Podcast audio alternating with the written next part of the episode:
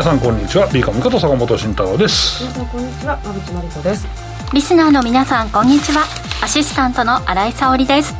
この時間はしゃべくりカブカブをお送りします。さて、まあ、梅雨なのでしょうがないんですけど、うん、蒸し暑すぎませんか？息苦しくて、はい、もうドロドロです。ドロドロですね。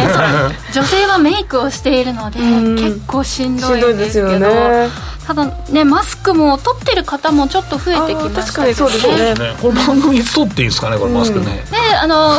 ラジオ日経では、まあ、番組ごとの方針ということなのでこの番組ではまだつけてるんですけど、ね、私たちの顔皆さん覚えてますかみたい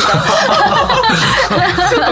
れ扉絵で毎週見てるあそうですねそうでしたね YouTube の方見て覚えてください、はい、そうあのこのコロナ禍で出会った方は顔全貌を知らないままっていう方いますよね。はい、あこの人こんな顔してたんだなみたいな、ね、イメージ結構、ね、そうそうそうそう。そうなんです。目元美人ね目元イケメン結構多いですからね。はい。これはこれで、はい、いいいい世の中なのか笑った意味がわからないから始めよう。そんなはい、はい、でまあちょっとジメジメして、うん、あのお天気もすっきりしないまあ仕方ないですがというところなんですが、うん、まあマーケットもこれなんかすっきりしないような感じでこちらに関してはなんか仕方ないねとはなんかどうにもね割り切れない気持ちをお持ちの方も多いのかなっていうところだと思うんですが、うん、はい。抜けないからね、まあ、いいんじゃないっていうところですよ、まあ、そろそろ腹決める時期じゃもう一周待ってっていう話をしたんだけど、まあ、待ってそうそう待ってる間に指揮法も出たしなとりあえずね、そうですね、だからもう買う銘柄決まってるんでしょみんなっていう話もまあ後からしようかなと思います、はい、はい、今日の、えー、1番目のコメントを頂いてチャットくださっている方は、はい、まあ、指標が難しい動きをしていますが上下どちらに動いてもいいように対応していますと。というふうに頂いてます。はい、そうですかね。はい、どんな戦略取っていらっしゃるんでしょうか。さてこの番組は YouTube ライブでも同時配信をしています。動画配信についてはラジオ日経の番組サイトからご覧いただけます。YouTube へのコメントもよろしくお願いします。この後もじっくりお話を伺います。それでは番組を進めていきましょう。この番組は岡三証券の提供ファンディーノの制作協力でお送りします。さて、ここからは坂本さん、馬淵さんのお二人に足元の相場環境と今後の展望について伺っていきたいと思います。さあ、ということで、なんか最近ね、盛りだくさんな感じですけれども、はい、いやまあね指標もまあ盛りだくさんだったんですけど、うん、まあでも先週はね先週かけて今週もまああんまりない時期なので、ね、消化期間と僕はいつも言ってるんですけど、うん、まあ、その話を含めて馬淵さんの資料を中心に、はい、えー、まあ、マクロからねおさらいしていきたいと思います。お願いします。はい、そうですね。まあ CPI が出て FOMC が通過したのでこれをまずまあ消化する時期なのかなと思います、でまあ、今週としてはあの5月のアメリカの中古住宅販売件数とかが出ましたが、まあ、これはそこまでインパクトのあるような指標ではありませんが、まあ、あの4か月連続で、えー、件数はげ、えー、減少しているけれども、価格が上がっているので、まだまだこう需給逼迫しているっていう状況ですよね、うん、これはね。そうですね、うん、意外と、えっとね、ちょうど、はい、うんと、新築の住宅を、はい、えっと、販売している、えっと、KB ホームとかレナーとか、はいえー、いう、まあ、会社が、えー、ちょうど決算をね、昨日かな、出してたんですけど、中身はね、悪くないですね。で、やっぱり注文もまだこなせる状態あって、ただ、うんと、CO の話だと、えー、っとね、これは KB ホームの方かな、レナーだったかな、まあ、CO の話だと、やっぱりその金利上昇で、やっぱり影響を受けてますと、うん、とまあ、欲しい、家欲しいんだけど、金利見て立ち止まる人がいるっていうような、そうそう、だし、多分支払い総額なんだよ、やっぱもう5%だと倍だから、まあ、もう 5. 多分今、前半か半ばぐらいパーセントだから。やっぱり倍以上払わなきゃいけないです、最後。まあ、完済するっていう考え方が日本人と違ってないかもしれんけど、でもこれ35年で借りた最後まで払ったら、これ、倍払うんかっていうと、意外と躊躇するかもね。海外、アメリカの方は完済しないんですか？あ基本はだから乗り売りか乗り換え。だからその、まあ、日本でもね、結構、その首都圏の人はね、特に都心はそのタワマンを買って、で、上がったら次の新しいタワマンに引っ越すって、その空中、空中なんだけどなんとかっていう、空中族かっていうのがいいみ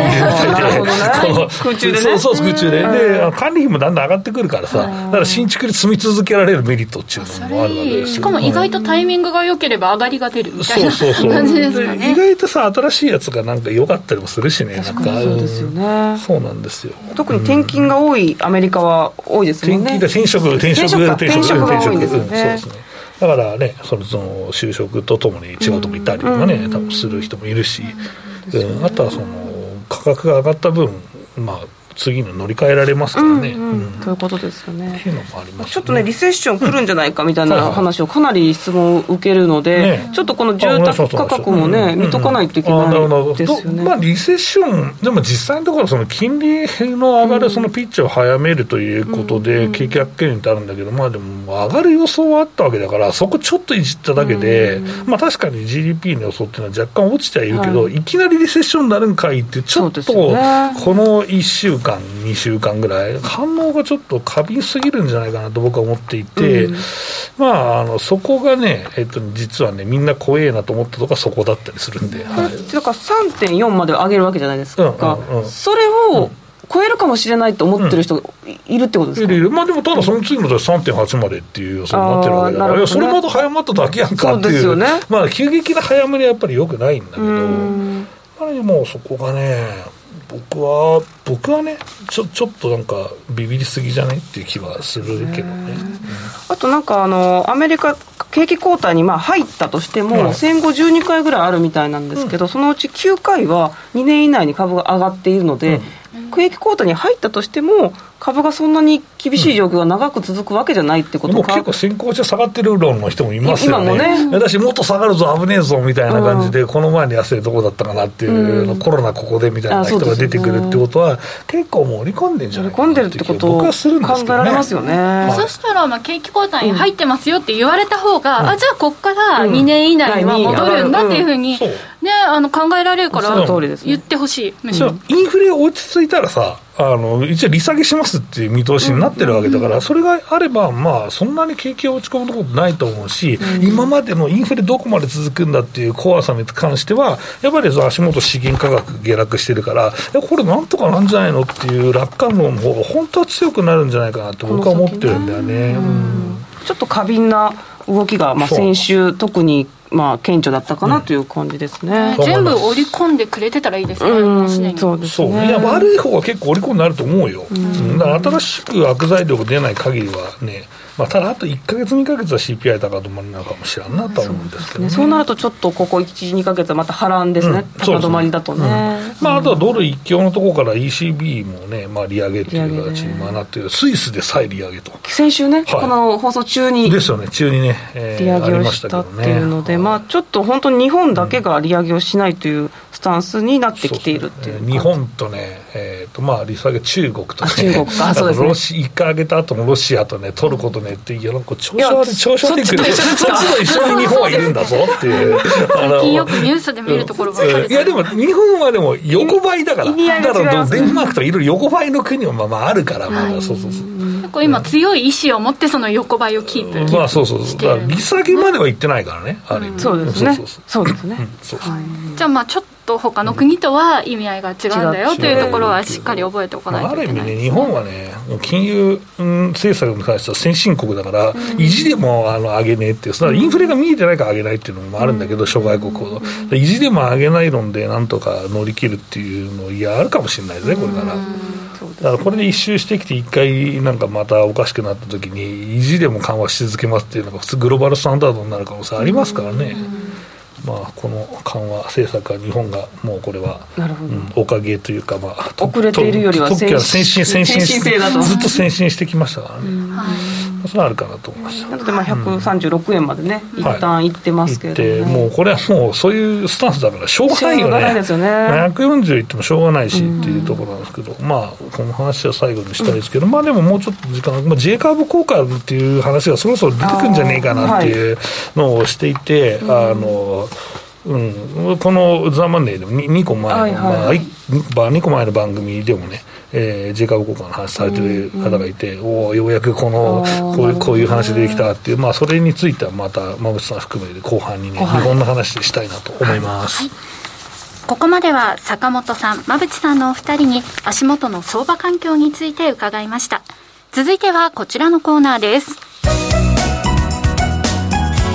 坂本慎太郎の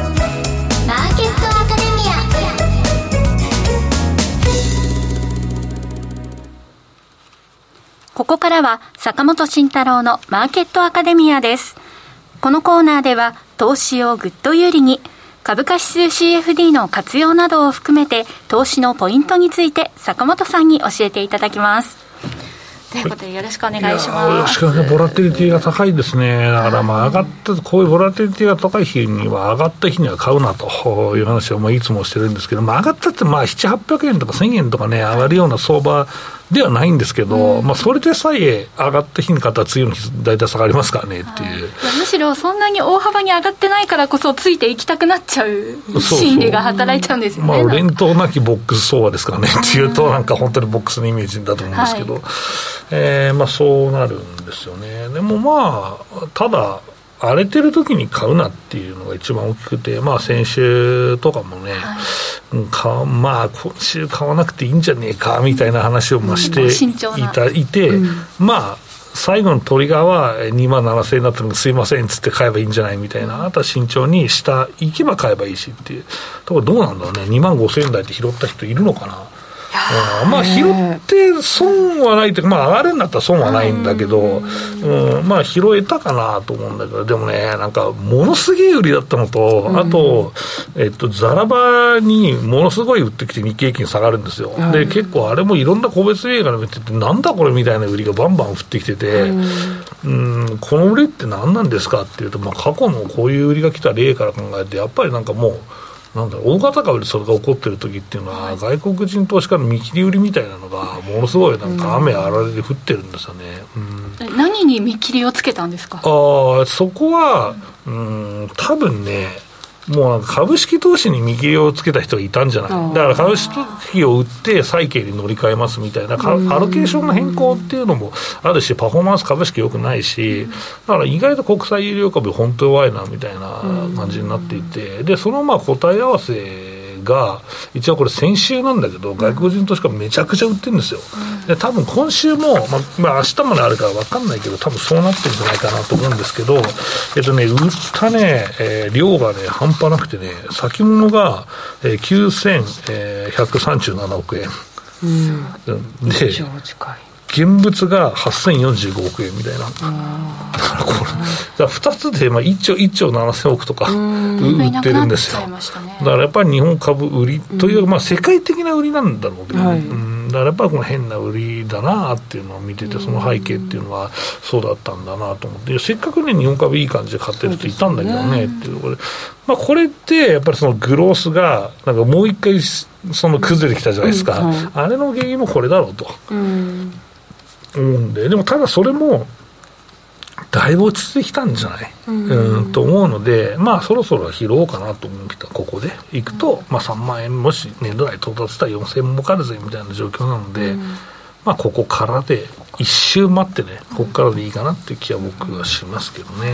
外国人投資家の方、次また入ってくる、うんうん、戻ってきてくださる時は、足取りは軽いんですかね、こうパッと。いやでも、株式全体に、まあ、日本っていうのにもやっぱりこうして、日本だけ買う人って、まあ、円安だからいいやっていうのはあるんですけど、まあ、それを買えば、まあ、ちょっと不動産とかに入ってるかもしれないですけど、まあ、そうじゃなくて、株式全体に金が入っているかどうかの話なんで、まあ、10年金利とか、金利が落ち着いてからでいいかなっていうふうに思ってますけど、ということはやっぱり、まあ、この後インフレが落ち着くと、えーまあ、利下げを見る人も出てくると思うし、まあ、その後の利上げがなかったことになる可能性もあるので、やっぱそこの見合いかなと思います、まあ、すぐこれは下がらないので、まあ、いきなり金が入ってくるかっていうのは分からない。ただみんな先読みして行動しますからね、うん、そこだと思います。うん、まあ、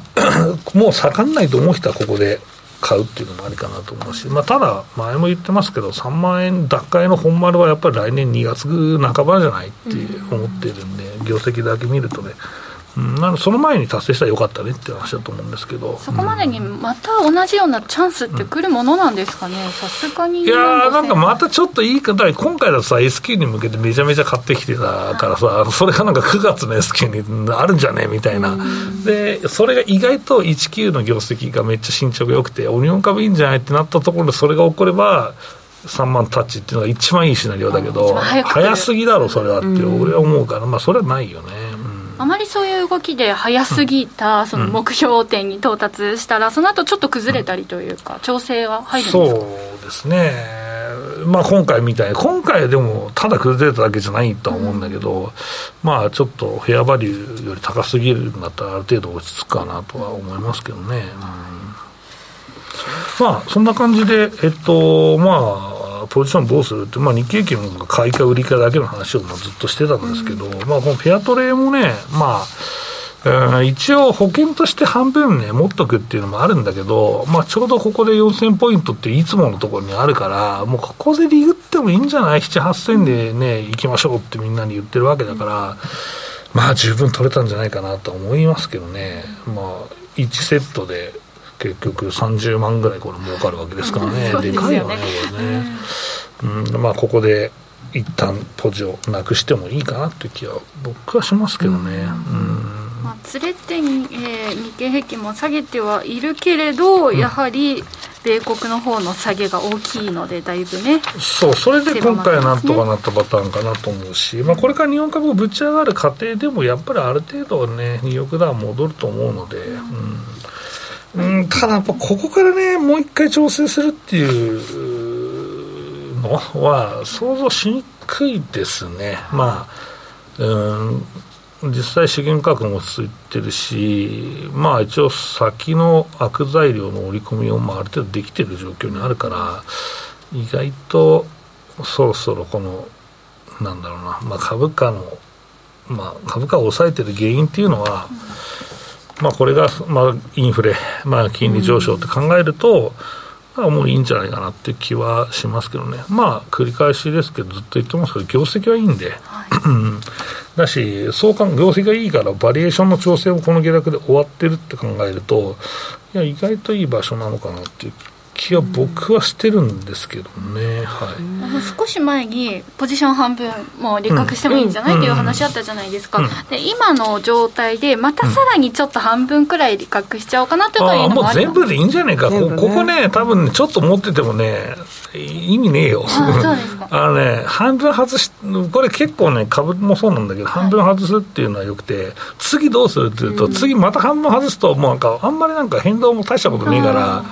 面白くねえなってなっちゃうんだよね。で、これはもう投資してる人しか分かんないんだけど、はい、してないと、いや、半分は次も半分だっていう、はい、そのルールとか、はい、その行動を、その、きっちりやりたいってなんだけど、でもね、これやるとね、意外と、なんか面白くなるんだよね、うん、動かねえなとか、変動がまあね、金額の変動がね、パーセントは変動してるけど、でもパーセントで見てるといないっしょ、個人投資家、もう金がすべてあるって話だと思うんで、はい、円で見てます。でしょ、はい、だからドル、ドルに投資しても円で見てるし、はい、あのだからクリック株365は円で取引できるんだよ、だからいいんだよっていうふうに言ってる人もいるよね、うん、そう分かりやすいから。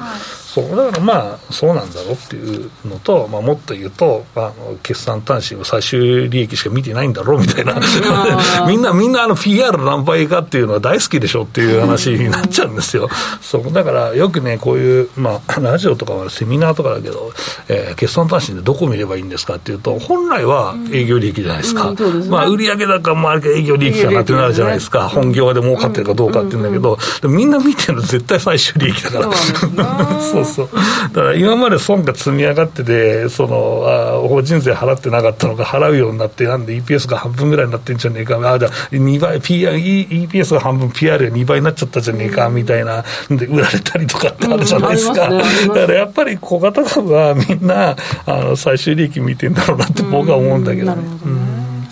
っていうとね、結構その上級者の方、中級者の方、んなことねえだろうって言うけど、はい、お前おかしいのかって言うけど、意外とそうなんだよ、みんな、うん、意外とそうなんですよ。結構営業利益で話をしちゃってますね。いや、正しいよ、正しいよ。俺たちは営業利益の話するんだよ。いいですよね、いいんだけど、みんなどうせある程度差し利益見てんだろうって言ってるだけ。そう、だけですよ。いや当然営業利益に決まってますよ、はい、うん、なんだけど。だからまあ個人の皆さんは、その最終利益を自分で見るから、うん、あの解説くださる皆さんは営業利益をこうね熱く教えていただける、うん、そのあたり熱く解説熱く解説いただけると営業利益の伸び率なんじゃないか、ね、やっぱりね。2桁成長したら嬉しいねとかね、そう。それと PR の絡みなんですよ。だと僕は思うんだけどな実際。でもなかなかねそうでもないんだよね、意外とね。まああの正しいんですよ営業利益見るのはっていう。うん、なるほどね、ね、じゃあ一旦ちょっとポジションはサラの状態。そうサラでいいんじゃない？また開くまで待っときゃいいんじゃない？いいんですね、うん、ちょっと長かったねこれも。長かったけどまあこのね、えっとクリック36はまあ1年か1年半ぐらいか、はい、で多分クローズになりますから、まあ、このぐらいの、えー、タームでお話できてるっていうストラテジーを紹介するのが僕は正しいと思ってるので。まあ、次じゃあどうするんですかっていうと、やっぱり日経券先物買いでいくか、まあ、それがいいんじゃない？ペアじゃなくてまずは、そう、ペアじゃなくて、もうこれちょっと日本株の底堅さで、下抜けないってことにして、当然皆さんこれはレバレッジ低めにしてください。2万4000円割ぐらいまで耐えれるようにしといて、そうすると下2000円で上4000円っていう、このリスクリターンで、日経平均いくか、買いでね。そうですね。久しぶり、初めてなの、この番組で。3年ぐらい経つけど、固まり始めて、ずっとペアトレしか言ってないから。いいんじゃない？このこであとねこれやっぱね配当があるから9月に、これもらえるぐらいのところであのいければいいかなと思ってるんです。よ僕の15ページかな。これねえー、っとこの日本企業と3月決算が固まってるじゃないですか、だから3月と9月に配当がどんどんともらえるんですよ、これはまああのペアトレのところでもお話ししてるんですけどね、うん。これでキャリーをプラスにしようっていう、まあ、ストラテジーだったんですけどこれはもう普通に順でポロッともらえますからこれは。うん、だからそこもいいんじゃないかなと思いますけどね、うん、株価は分からないのでここで配当狙いっていうのがねそう配当も狙えますというのもあるし、はい、あのもしだからこれでさ9月は仮にね、はい、3万とかじゃないと思うけど、うん、まあ今より上だったとして、うん、もうちょっと持てるとなったらここの分の配当ももらえると、うん、ダブルで一番いいパターンですね、いいパターンだけどまあ多分でもまだ下がると思うよ、うん、本当はだからねもうちょっと引っ張ってもいいかもしれないけどまあ長い目で見るんであれば、リスクリターンはマイナス2000円で上がロスカットまで2000円で、で上で4000円っていうのがいいかなっていう、うん、今回そ、だからそれうまくいくと、これが、えー、と1枚で40万儲かるわけだから、このペアトレであの怖いところなく30万取ったのもいいんだけど、うん、うん、まあ、これもだそういうのでいいかなって僕はちょっと思ったりして。えー、まあ、これを推奨してるわけじゃないんだけど、はい、まあ、今の僕のストラテジーにはめると、うん、まあ、そういうポジション取りになるよねっていうただそんな話ですよ。うん、そんな感じ。はい、また新たな手法も出てきたということで、うん、ね、はい、皆さんにも楽しんでいただければなと思います。以上、坂本慎太郎のマーケットアカデミアでした。今、投資家に人気の金融商品、クリック株365をご存知ですか？クリック株365は日経225やニューヨークダウといった世界の代表的な株価指数をほぼ24時間、日本の祝日でも取引できる注目の金融商品です。さらに、現物の株式と同じように配当が受け取れることも人気の理由の一つです。人気のナスダック100も新登場。ますます盛り上がるクリック株365を岡さんオンラインで始めてみませんか？岡さんオンラインでは新たにクリック株365講座を開設されたお客様を対象に最大5万円のキャッシュバックを実施中です。詳細は番組ウェブサイトのバナーから。クリック株365なら岡さんオンライン。当社が取り扱う商品等には価格変動等により元本損失、元本超過損が生じる恐れがあります。投資にあたっては契約締結前交付書面等を必ずお読みください。金融商品取引業者関東財務局長金賞第53号岡三証券株式会社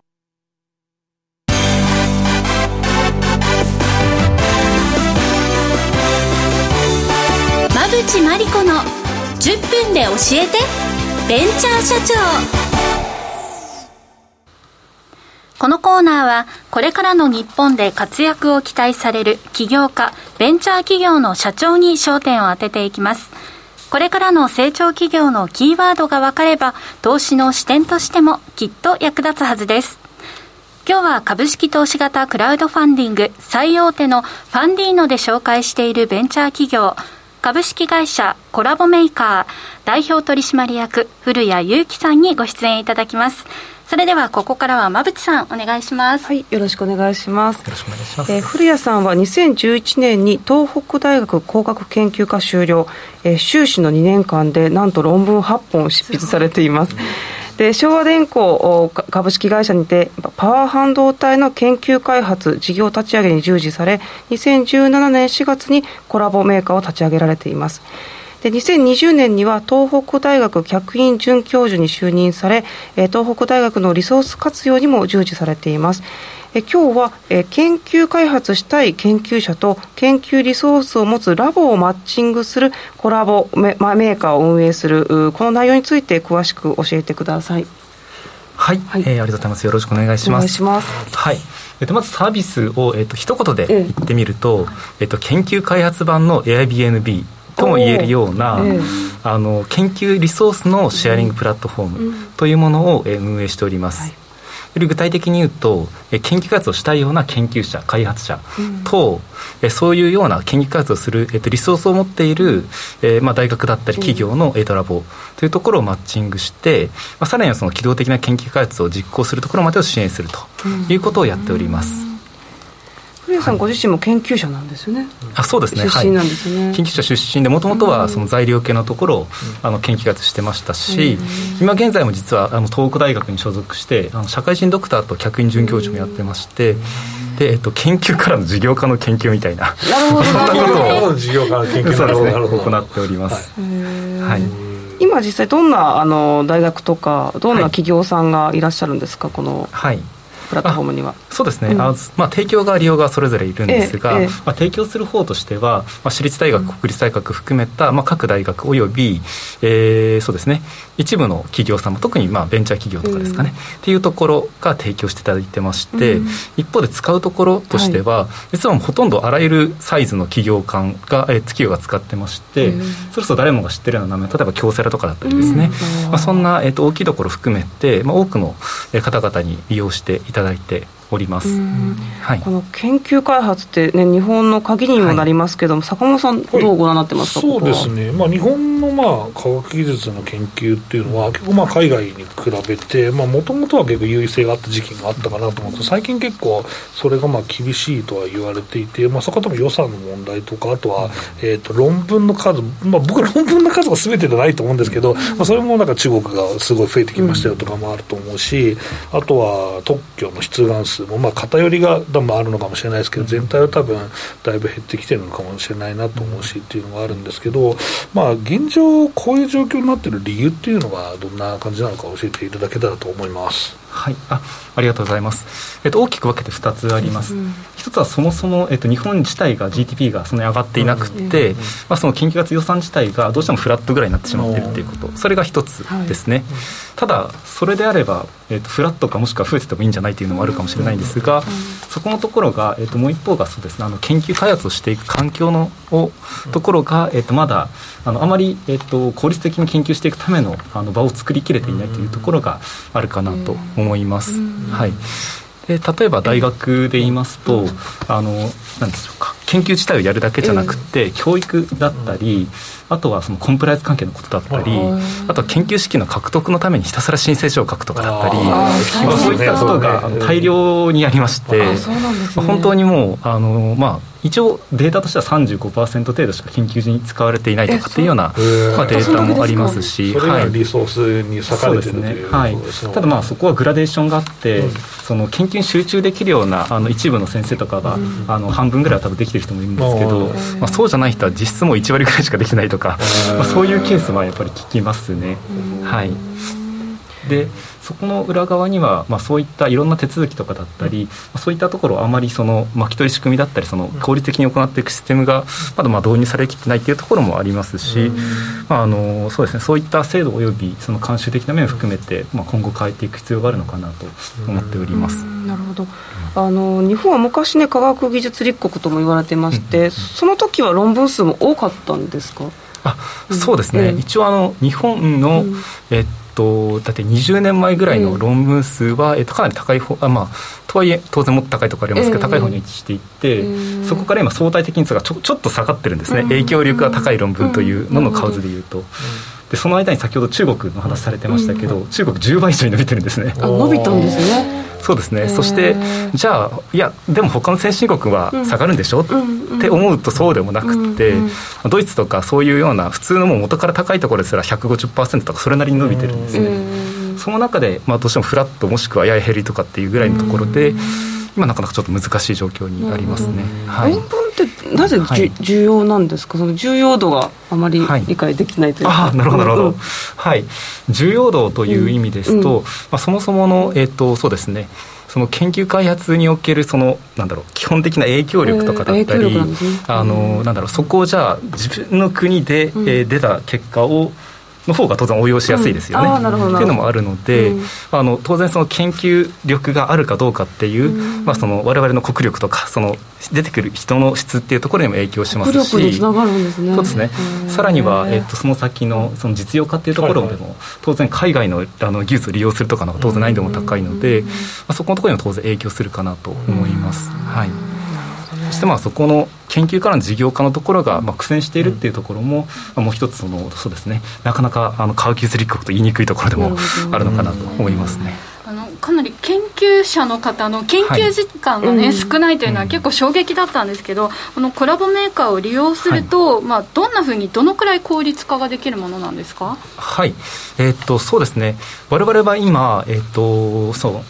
う利用するのが今主に企業側、で提供するのが主に大学側なんですが、まあ、それぞれにえー、そうですね大きく3点ですかね、金額の面と時間の面と,、えー、と効率あ手間の面ですね、はい、3点、えー、とまずありますと。で、まあ、分かりやすく時間とお金の問題でいうと、うん、例えば分かりやすい例ですとですね、えー、例えば細胞培養ができるようなラボを活用したいですと。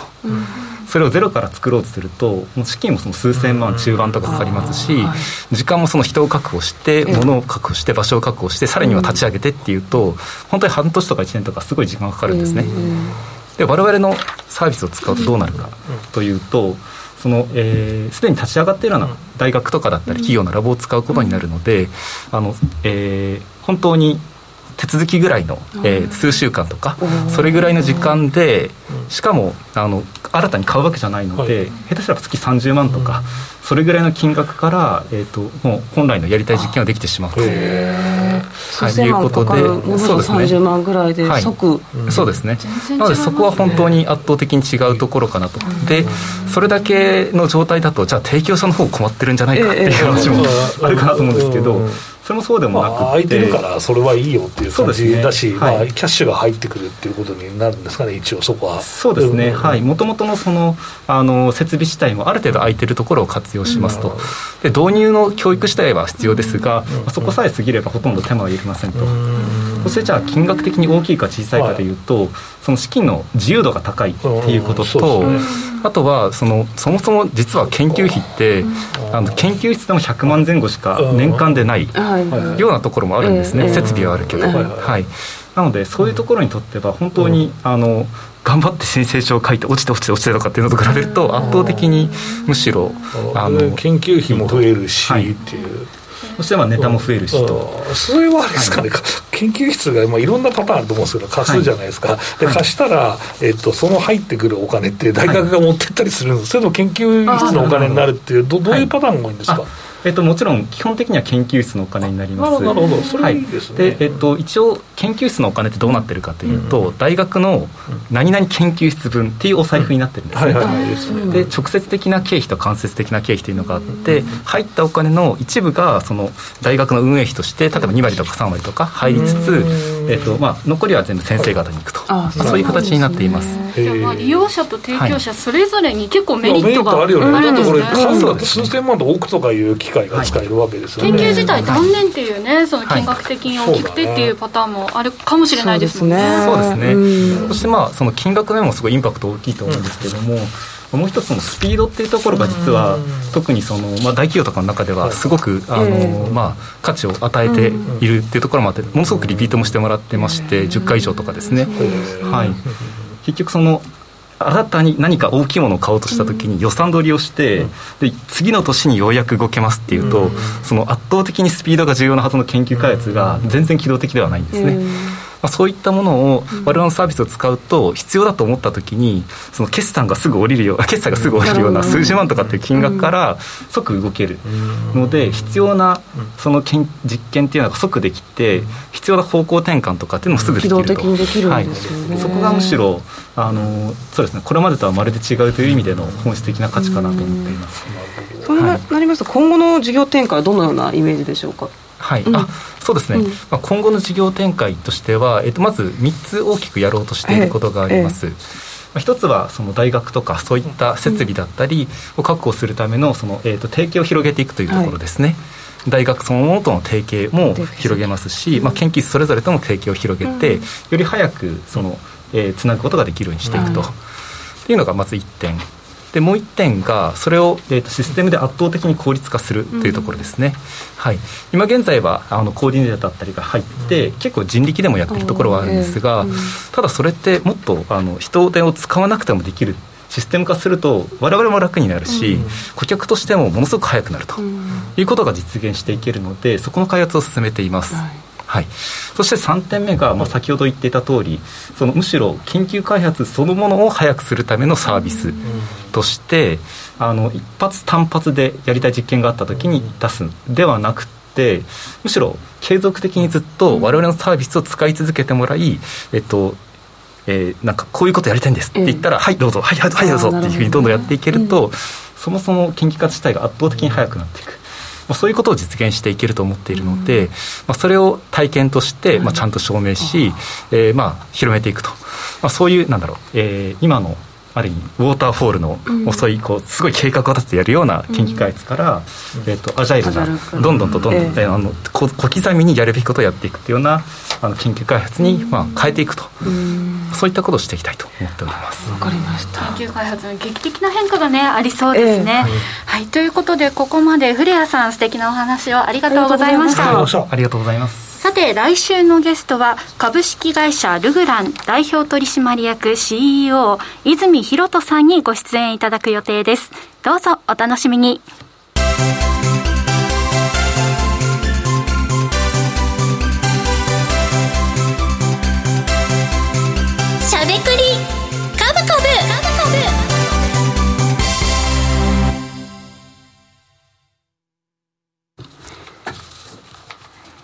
ここからはしゃべくり株株株式投資についてしゃべりまくるというコーナーです。今日は選挙を控えた相場見通しそして円安寄与セクターについてしゃべくり株株です、えー、土門さん、これ、弱気な中ですね、まあ、参院選もまあ、あるわけですし、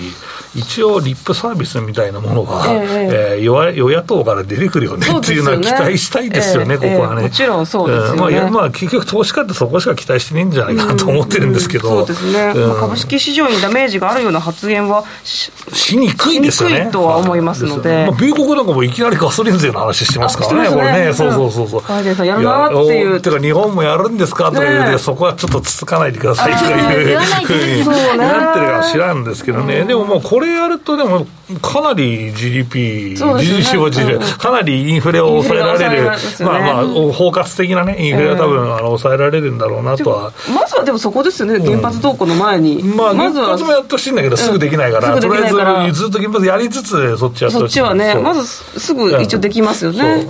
僕は原発も再開を本当お願いしますっていうのはずっと前から言ってる方なんで、あれなんですけど、まあ、そうですね、まあ、それもだから参院選後に加速するよねっていうので。そうですよね。えー、節電ポイントだったりしてっていうコメントありますけど、あれ確か数十円とかでしょ、あの、一家庭に、うん、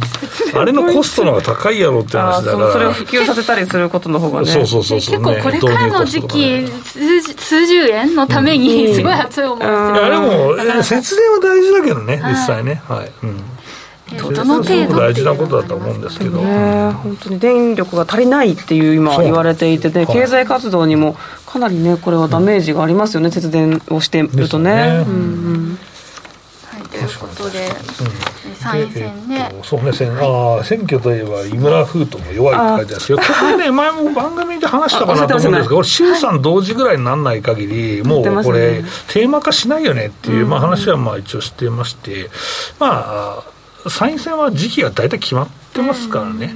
そうですね。そうですね、まあ、参院選って歴史的に見て、そこまでなんか株価が強含むっていうわけじゃないですかね、うん、やっぱり。まだリップサービスどんぐらいするかっていう、あリップサービス次第なんですね、リップサービスしなきゃ勝てないのかっていうとそんなこともないと思うのでっていう。一応まあ下馬評ではね、まあ、相変わらず横綱相撲かなっていうふうな見通しに一応ね、なってますからね、はい。まあ、これから多分各新聞社の表読みみたいのが、えー、出てくると思いますからね。なんとなくこうマーケットを見ている身としては参院選というかまだ選挙があるなら何らかの動きがね株価とかにもあったらいいなと思うんですがあまり歴史的にはということですね動きが少ないのかなというところなんですね。それありますね。うんね、今結構ね各党首の方々がね、はいはい、皆さん揃っていろんなところで話されてるのでそこはキャッチすべきですよね、私たち、ね、政策なんか含めてね、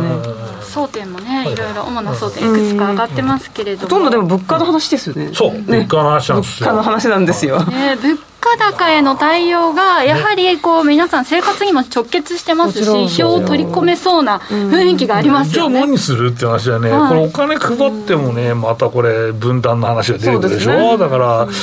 減税が一番本当は公平なんだけど、絶対やんないからね。それはそうでしょう、ね、もうだってかたくなに所得税の減税とかやんないからね、今まではもう米国はやってるけど日本も結構おかげっていうか普通にやってたからね、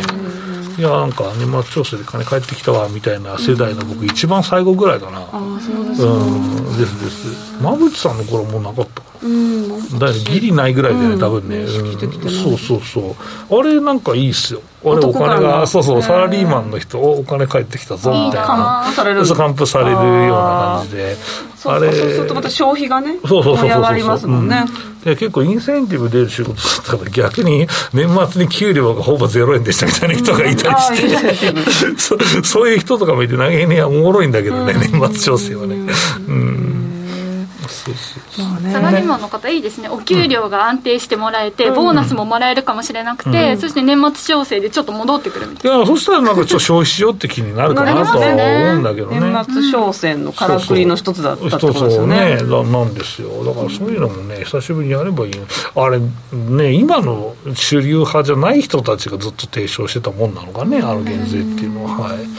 えー、まあなんですけど、うん。とまあ、今後の、まあ、あ日本株のポイントとしては、はいうんうん、やっぱり僕はまあ業績に対しての自信っていうのもちょっと弱気になってる方ねいると思うんだけど、はい、多分僕はあると思っていて、そこは、まあ、冒頭からお話している、まあ、J カーブ効果っていう、うね、経済の、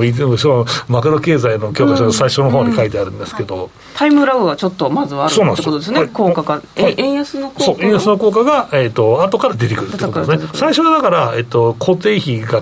変動費の分、吸収できなかったりするから、それが、えーまあ、実際、円安になるの、その調整がこう効いてくる、まあ、値上げ含めて効いてくると、えーと、これ、ちょうどこの J, J のこの下のぶっ下がってる部分に、この今、今なんだよ、今なんだよ、皆さん、これね。そう、はい、1年目。そう、1年目。だからこれが早いとか、もう19から、もうブイブイはしてくるはずなので、そこが僕はは輸出企業の、まあ、ポイントいいよっていうポイントだし、まあ、このこの多分黒田さんの政策が続くんであれば、まあ、でも利下げも海外あるかもしれないけど、やっぱり円安はある程度続いてると思いますので。まあ、やはり生産が日本に回帰してね、うん、えー、まあ、食も増えるし、人も足んないから、えー、そのまあ、皆さんのね、賃賃金も上がるというような状況で、なんとか日本もなってほしいなと思ってますけどね。うそうですね、まあ、円安効果がこれから出てくるかなあまりにも株価に織り込まれなさすぎてびっくりしてるぐらいです。そこは何なんかね、まあ、今コメントいただいた方もね、うん、この電力不足で二の足踏んでるっていうのもあるかもしれないですけど、まあ、海外の電力事情も結構厳しいぞとは思うんですけど、まあ、そこは参院選後のね、まあ、与党がどういうスタンスで原発を動かしてくるかっていう話だ,、ね、だと思うしあとはなかなか、えーと、この火力発電高いいいじゃんっていうふうに思うんですけどこれも価格転嫁できる条上限まで来ちゃってるんですよ、だからコストが悪い価格の火力発電を炊きにくい状況で、それでも炊くっていうようになったから、夏はなんとかなるのかなと思ってますね。あるんですね、限度で価格転嫁できないという決まりがあるんですね。それをまあ、多分補助金とかなんとかするんじゃないか分かんないけど。うんさて今日もお二人から一銘柄ずつ上げていただいているのでこちらは今回は YouTube の延長配信でお伝えいただきたいと思います、はい、以上しゃべくりカブカブでしたさて時刻は午後5時14分を回っておりますここでお知らせです来週6月28日火曜日19時より馬淵さんとファンディーの CMO の向井潤太郎さん岡さんオンラインの長坂さんの3人で、ベンチャー投資の魅力とエンジェル税制をテーマに、ファンディーノの具体的な実例を交えながら、株式投資型クラウドファンディングの楽しみ方や魅力が学べるオンラインイベントが開催されます。馬淵さん、こちら、どんなイベントなんでしょうか？はい、あのこちらはベンチャー投資とはそもそもどんなものなのか、魅力についてまずお伝えします。さらに、まあ、皆さんにとってとってもメリットがあるエンジェル税制ですね、この内容について詳しくあのお伝えしていきたいと思っております。質疑応答タイムもあるんですね。もちろんありますので、どんどん質問していただければと思います。野口さんはそうな司会で。はい、司会兼はい、はい、モデレーターで。はいそうです。お忙しい、ね、さん髪型かっこいいなイケメンあそうなんですよはい YouTube の方ご覧ください、さてこちらのオンラインイベントはどなたでも無料でご参加いただけます。イベントの詳しい内容とお申し込みは岡さんオンラインのホームページトップにあるイベントバナーもしくは番組ブログのバナーからお申しお申し込みください来週6月28日火曜日19時より皆様のご参加をお待ちしております。本オンラインイベントはご紹介する商品等の勧誘を行うことがあります。株式投資型クラウドファンディングは未上場企業の店頭有価証券の発行によりインターネットを通じて投資ができる仕組みです。投資にか、そ、えー、投資に際しては店頭有価証券の価値が損失する等の恐れがあります。ファンディーノへの投資家登録及び投資はお客様ご自身の判断と責任でなされるようお願いいたします。金融商品取引業者関東財務局長金金賞第53号岡三証券株式会社さてということで今週もあっという間にお別れの時間が近づいてまいりましたこの番組ではリスナーの皆さんからの質問やコメントをお待ちしております今日もたくさんのコメントありがとうございます。株式、FX をはじめ、不動産、クラウドファンディングなど、投資商品はすべて元本が保証されるものではなく、リスクを伴うものです。投資の最終決定はご自身の判断で行ってください。この番組は、岡三証券の提供、ファンディーノの制作協力でお送りしました。